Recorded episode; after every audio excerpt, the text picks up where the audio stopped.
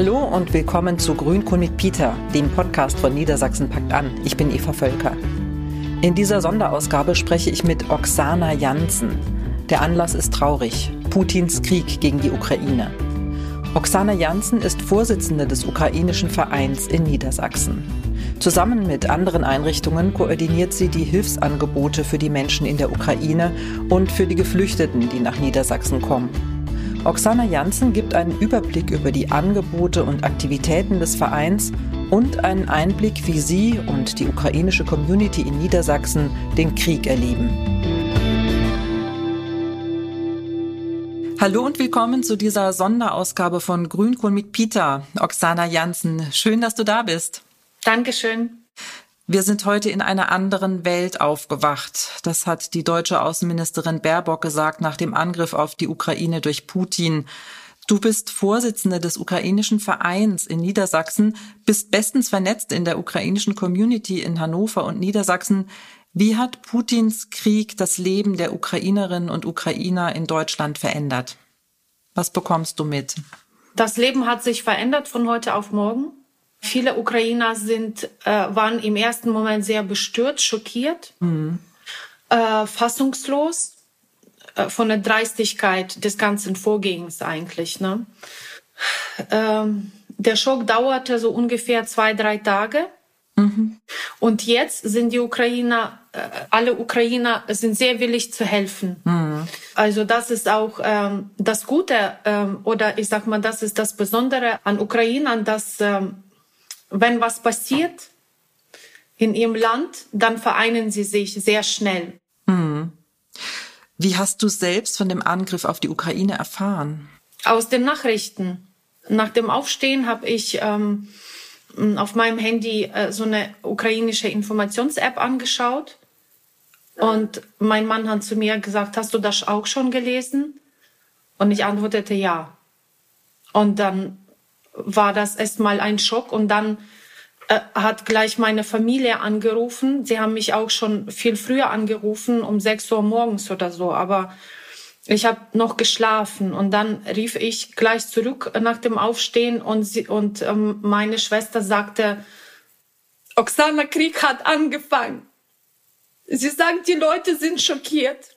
Sie sagte, ich habe noch nie so viele Leute um 6 Uhr morgens auf der Treppe im Haus gesehen. Die Leute haben fieberhaft ihre, ihr Hab Gut gepackt, ihre Kinder haben versucht, aus, den, aus dem großen Stadt rauszukommen. Hm. Du hast zu Anfang auch gesagt, dass ähm, also viele Ukrainer einfach ähm, geschockt waren von der Dreistigkeit von Putin. Es gab ja Warnungen von US-Geheimdiensten. Hast du selbst mit sowas gerechnet? Nein, natürlich nicht.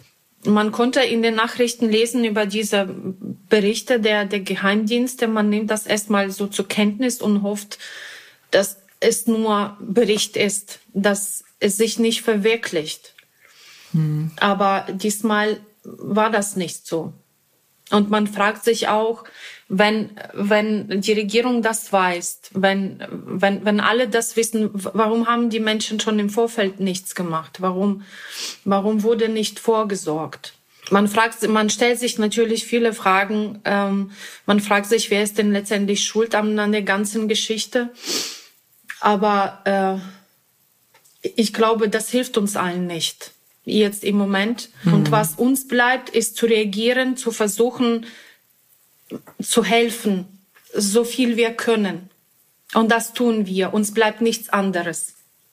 Ja, seit äh, Donnerstag vorige Woche hast du ja zusammen oder organisierst du zusammen mit deinen Kolleginnen und Kollegen vom ukrainischen Verein in Niedersachsen Unterstützung für die Aufnahme von Geflüchteten aus der Ukraine.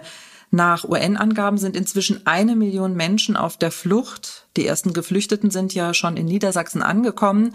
Was wurde und wird konkret vorbereitet? Genau, wir sind in ähm, mehreren Richtungen aktiv.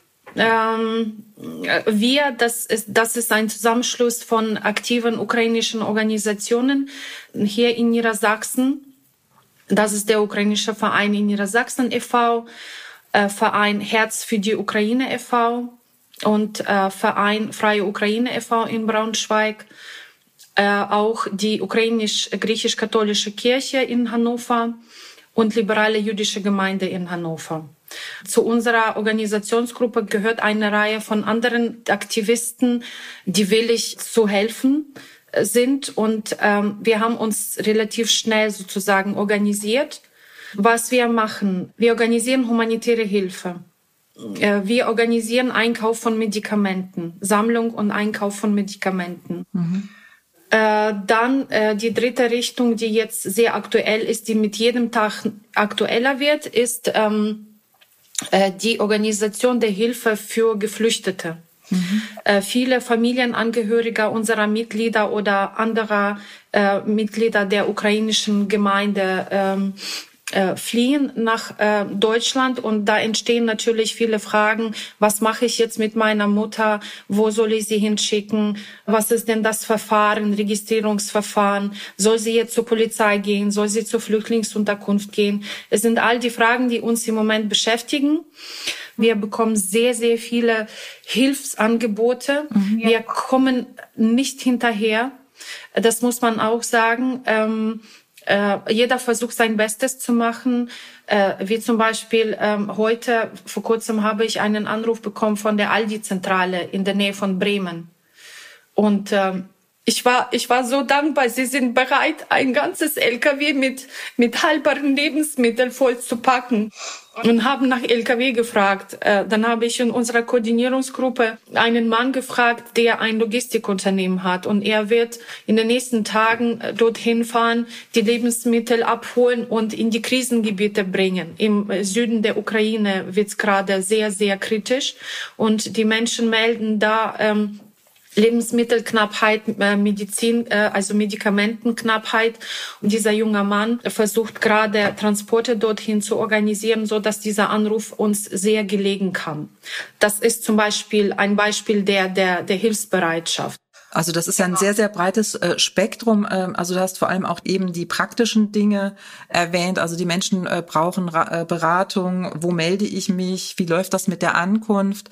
Man sieht ja auch in den Medien häufig Bilder von Müttern mit kleinen Kindern. Ähm, die auch einfach, glaube ich, in einem psychisch sehr, sehr schlechten Zustand sind. Ähm, gibt es auch psychologische Hilfe?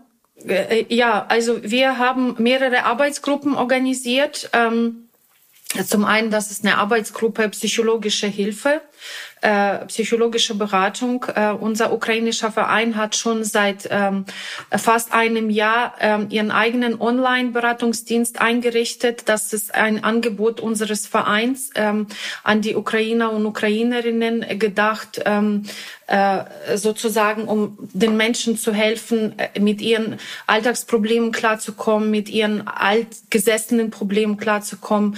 Äh, wir arbeiten mit zwei ukrainischen äh, Psychologen, die hier in Hannover ansässig sind und sie beraten die Ukrainer zum einem kleinen Preis. Sie bekommen zum Beispiel, das Angebot lautet so, dass die Menschen zwei Stunden umsonst bekommen, um abzuklären, ob ähm, also welche Problemstellungen, ob die Person überhaupt beraten werden möchte oder in welche Richtung es gehen soll, ob die Psycholog und ob Psychologen und die Person überhaupt zusammenpassen. Das ist auch ganz wichtig für die vertrauliche Zusammenarbeit.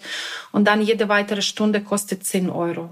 Und Psychologen arbeiten gerade an einem Beratungskonzept. Ähm, am Samstag gibt es ein erstes Online-Seminar, Online-Austausch für alle, die, die Bedarf jetzt dran haben. Und dann ab Montag richten wir einen Dienst, ähm, sozusagen Online-Beratungsdienst ein für Flüchtlinge und äh, für, für Kriegstraumatisierte ein. Das ist eine Richtung. Eine andere Richtung ist, ähm, dass wir eine Arbeitsgruppe der humanitären Hilfe eingerichtet haben, zum Beispiel, die dann eben äh, Helfer koordiniert. Mhm, okay. Dein Verein sammelt auch Spenden. Wo findet man die Angaben dazu?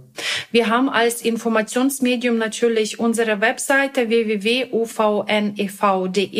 Auf der Startseite finden äh, ähm, alle die Möglichkeiten zum Spenden. Äh, wir haben Spenden, wir lenken die Spenden in drei Richtungen. Einmal humanitäre Hilfe für die Ukraine, dann ähm, Spenden für den Einkauf von Medikamenten und äh, die, eine dritte Richtung ist Einkauf von medizinischer Ausrüstung, um äh, die Krankenhäuser in, in der Ukraine besser auszustatten. Ähm, die jeweiligen Spendenkonten sind auf unserer Startseite genannt und die Menschen können ähm, sich entscheiden, wofür sie spenden. Oksana, du bist voll im Einsatz, die umfangreiche Unterstützung zu organisieren. Du hast gerade ja einen riesigen Überblick gegeben über all das, was jetzt gerade läuft. Das alleine klingt ja wirklich nach einer Mammutaufgabe. Dazu kommen die Sorgen um deine Familienangehörige und Freunde in der Ukraine. Wie schaffst du das? Ich weiß es nicht. Es ist schwer. Ich mache mir Sorgen natürlich. Alle machen sich Sorgen. Und das ist jetzt keine Sorge, dass jemand krank ist oder einem nicht gut geht. Das ist Sorge um, äh, also um das Leben. Die Menschen haben buchstäblich Angst, ihr Leben zu verlieren. Und äh, allein sozusagen äh, sich das einmal durch den Kopf gehen zu lassen, ist schon schwer genug. Wie geht es deinen Eltern und deiner Schwester, die ja jetzt noch in der Ukraine sind? Sind sie einigermaßen sicher?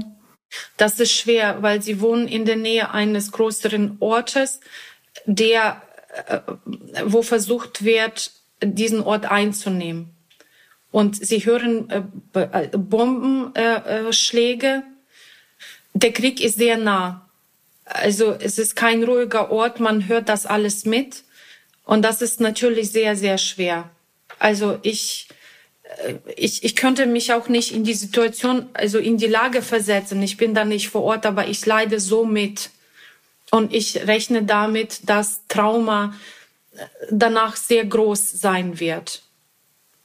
Und das ist einfach unfassbar. Also jedes Mal, wenn man daran denkt, ist man einfach nur sprachlos und man ist auch so wütend.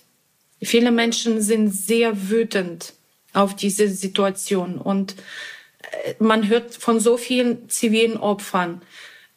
Kinder sterben, werden so, sozusagen auch erschossen. Und das ist allein dran zu denken, dass, dass wir noch letzte Woche, noch Mittwochabend, äh, na, alles in Ordnung war und dann am nächsten Tag diese Bombenanschläge in der ganzen Ukraine. Die ganze Weltgemeinschaft steht jetzt hinter Ukraine und das hilft den Menschen auch dort. Sie, sie wissen, dass sie nicht alleine sind. Und wir hoffen alle wirklich, dass, dass der Krieg in den nächsten Tagen vorbei ist. Das hoffen wir sehr. Bleibt mir nur zu sagen, dass es auch meine Hoffnung ist, dass all diese Hoffnungen auf ein baldiges Ende des Krieges wirklich wahr werden, sehr bald. Vielen Dank, Oksana, dass du dir die Zeit genommen hast für das Gespräch. Alles Gute für dich, deine Familie und deine Landsleute in der Ukraine und überall auf der Welt. Dankeschön.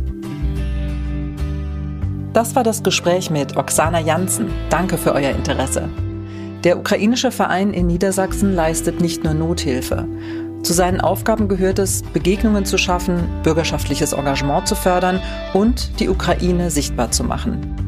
Für den Link zum Verein schaut gerne in die Show Notes. Auch Bildungsangebote gibt es beim Verein, die zurzeit allerdings leider ausgesetzt sind. Nach unserem Gespräch erzählte mir Oksana, dass die Dozentin tragischerweise gerade im von russischen Truppen besetzten Cherson festsitzt. Last but not least möchten wir von der Redaktion von Grünkohl mit Peter auch deutlich machen, die mutigen Menschen in Russland und die Russinnen und Russen in Deutschland, die sich gegen Putins Krieg stellen, haben unsere Solidarität verdient. Das war's wieder mal von Grünkohl mit Peter. Wir freuen uns über eure Bewertung auf Apple Podcast. Wenn ihr keine Folge verpassen wollt, abonniert Grünkohl mit Peter auf Apple Podcast oder jedem anderen Podcast-Kanal. Danke fürs Zuhören und tschüss, bis zum nächsten Mal.